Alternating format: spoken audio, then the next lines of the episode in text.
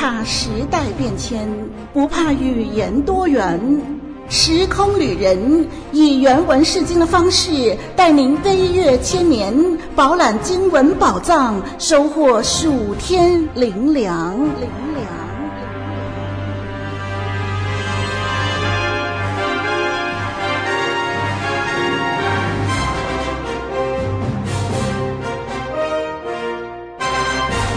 亲爱的弟兄姐妹、听众朋友，平安！我是芊芊，欢迎您穿越到古代近东的时空，一起来了解《以斯帖记》精彩的内容。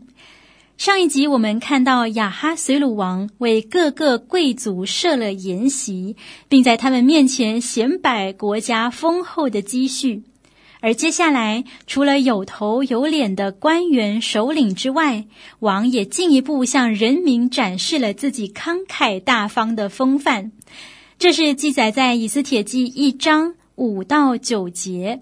芊芊先把经文读出来，《以斯帖记》一章五到九节。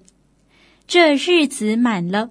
又为所有住书山城的大小人民，在御园的院子里设摆筵席七日，有白色、绿色、蓝色的帐子，用细麻绳、紫色绳从银环内系在白玉石柱上，有金银的床榻摆在红、白、黄、黑玉石铺的石地上，用金器皿赐酒。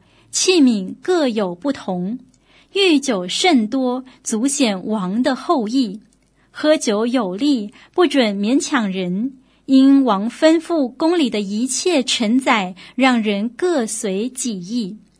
王后瓦什提在雅哈随鲁王的宫内，也为妇女设摆筵席。书珊城是个怎样的地方呢？根据波斯口传的历史，同一个王啊，常有不断迁移首都的习惯，而书山城似乎就是这个时期兴建的。啊，不论是王宫还是大城，在建筑上都非常的复杂。那考古学家发现，这个书山城是建在三座山头上，占地大约二百五十英亩。而由于书珊的气候很特别，夏季的时候，它的气温居然会高达摄氏六十度，哇，实在是热气难耐。所以呢，只有在冬天的季节，书珊才作为波斯首都，让王室人员在这里过冬。那这个资讯就供听众朋友了解一下。经文说到，除了各个权贵，亚哈随鲁还为所有住在书珊首都的人民设立盛宴，一共七日。那事实上，王所款待的书珊人民，并不是一般平民老百姓啊，因为住在首都的居民都是官员和官员的家眷们。第五节经文的表达很有意思，作者使用了。Hanim tsayim 啊，这个被动分词，意思是书珊城里所有的人都是被找到、被找上的，他们不必挤破头、走偏门、拉拢关系，而是王主动的邀请。所以这个用语也可以表达王的盛情难却，甚至无法推脱。好，还是第五节，让我们留意 Bahatzar Ginad Bitan h a m e l e k 那他的意思是，王的宫殿的花园的院子里，哈，用四个字拼凑成一个组合词，再一次烘托了皇家铺张的排场。有考古也发现，当中比坦那个比坦宫殿啊，这个字呢，是指一种君王专用的凉亭，通常建立在广大的御花园的深处。那它的四围以各样珍奇的花草树木环绕，其中又有水道、水池和路径，十分的绚丽多彩。亚哈随鲁款待人民的地方，就是这样一个优美又气派的场合。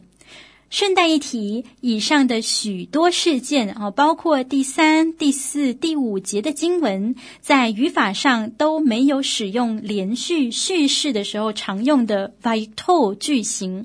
哦，所以呢，看起来似乎都是一个一个独立的事件。那作者刻意没有交代清楚的时序和叙事的主轴，为的是让读者发挥最大的想象，去思考每一幕、每一个画面之间的关联以及事件的意义。我们是时空的过客，也是旅程的伙伴。我们携手穿梭古今。也在生命途中相携成长。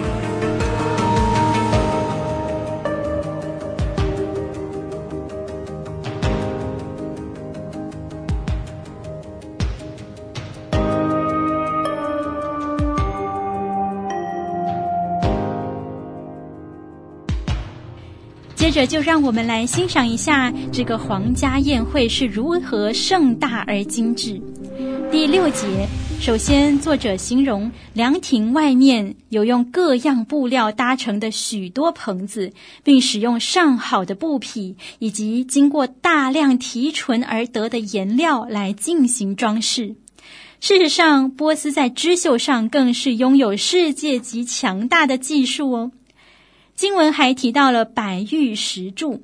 诶，这是以称为雪花石膏的这个矿物所建造的石柱，它或是雪白的透亮，或是带有一些大理石的纹路，都与地面那艳丽夺目的马赛克镶嵌画形成了鲜明的对比。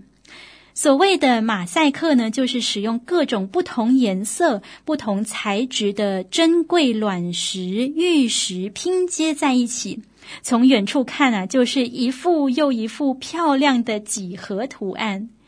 另外，在这美丽的石地上，还铺设了金色、银色的床榻，供客人们宴乐、躺卧或休息。再来第七节，作者形容了客人们饮用的器皿和酒的质与量。啊，第一句话用金器皿赐酒。啊，是指器皿的质量相当贵重。接着说，器皿各有不同，就是指器皿的数量繁多。那器皿呢，用了一个字 “shonim” 来修饰，就是改变、更换的意思，表示啊，这些器皿是一直不断的替换，并且很有可能器皿用了一次便不再使用。听众朋友，您知道吗？当时的每个器皿、杯子都有不同的样子和款式，哦，不像我们现代的杯子有了一个样式就开始量产。在波斯，几乎每个杯子就是一件艺术品，竟然还不得重复使用。哇，这位波斯君王的做派实在是有钱就任性啊！好，形容了器皿，接着提到酒的部分。第七节还有一个片语，Vayin m a k u d Raf，好，意思是王酒充足。那王酒就是皇家酿酒厂所出产的酒，带出了酒的质量相当的珍贵。当然了，民间私家酿制的酒是完全没有可比性的。而充足就是指这样的好酒分量有很多。盛宴上，不论是器皿或酒的供应，都像王的权势那样源源不绝、充足丰富。经文还特别强调，他们喝酒有一个不准勉强人的律例。好，所谓的勉强呢，并不是我们以为的，呃，逼着人去喝酒。王酒的产量那么多，又怎么会担心人们把酒喝光呢？其实啊，这个律例的意思是，不能勉强人不喝酒，也就是要让在场的所有人都喝得随意，喝得尽兴。好，最后经文转换一个场景，在我们看到另一个喝酒的场合，就是瓦实提和妇女们的筵席。听众朋友。瓦什提这个名字原本应该是波斯的人名，而作者把瓦什提翻译成希伯来文 Vashti 的时候，巧妙地使用了希伯来文 Shata 喝酒的这个字根。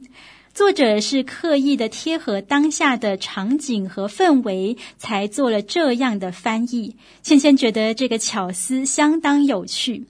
那另外，我们说说这个词 m i s h t e Nashim。哈，意思是女人的筵席。两个名词之间呢，并没有像给啊或为了这样的介系词，就表示这整个筵席是非常女人的，很有女人特色的筵席，而不是男人的筵席，开放给女人来参加。那也就是说，不论男女，都有专门的款待。好，我们已经细细的观赏了这个皇家宴会的不同角落、不同安排。听众朋友，您是如何看待这个宴会呢？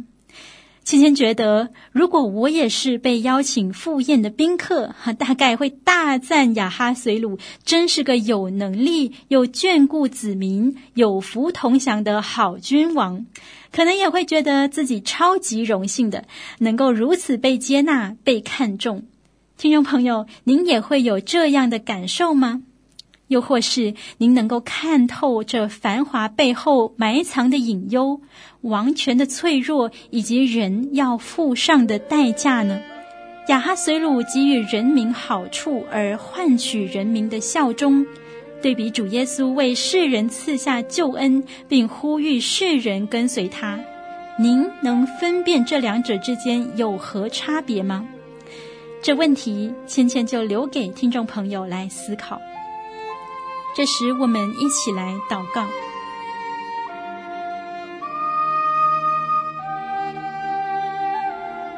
亲爱的天父，谢谢你，你给我们的不是浮华不实的爱，乃是真真实实了解、体会我们的需要、我们的苦痛和我们的无助，以至于你来到世上成全救恩、战胜死亡。主啊，你不但给了我们那么丰富的恩典。你又是真实美善，吸引我们归向你，主啊，愿我们将这样浩大的恩典向世人传扬的时候，就叫人认识你纯全美好的属性，得着你不计代价白白施予的救恩。这是我们的祷告，奉主耶稣基督宝贵的名，阿门。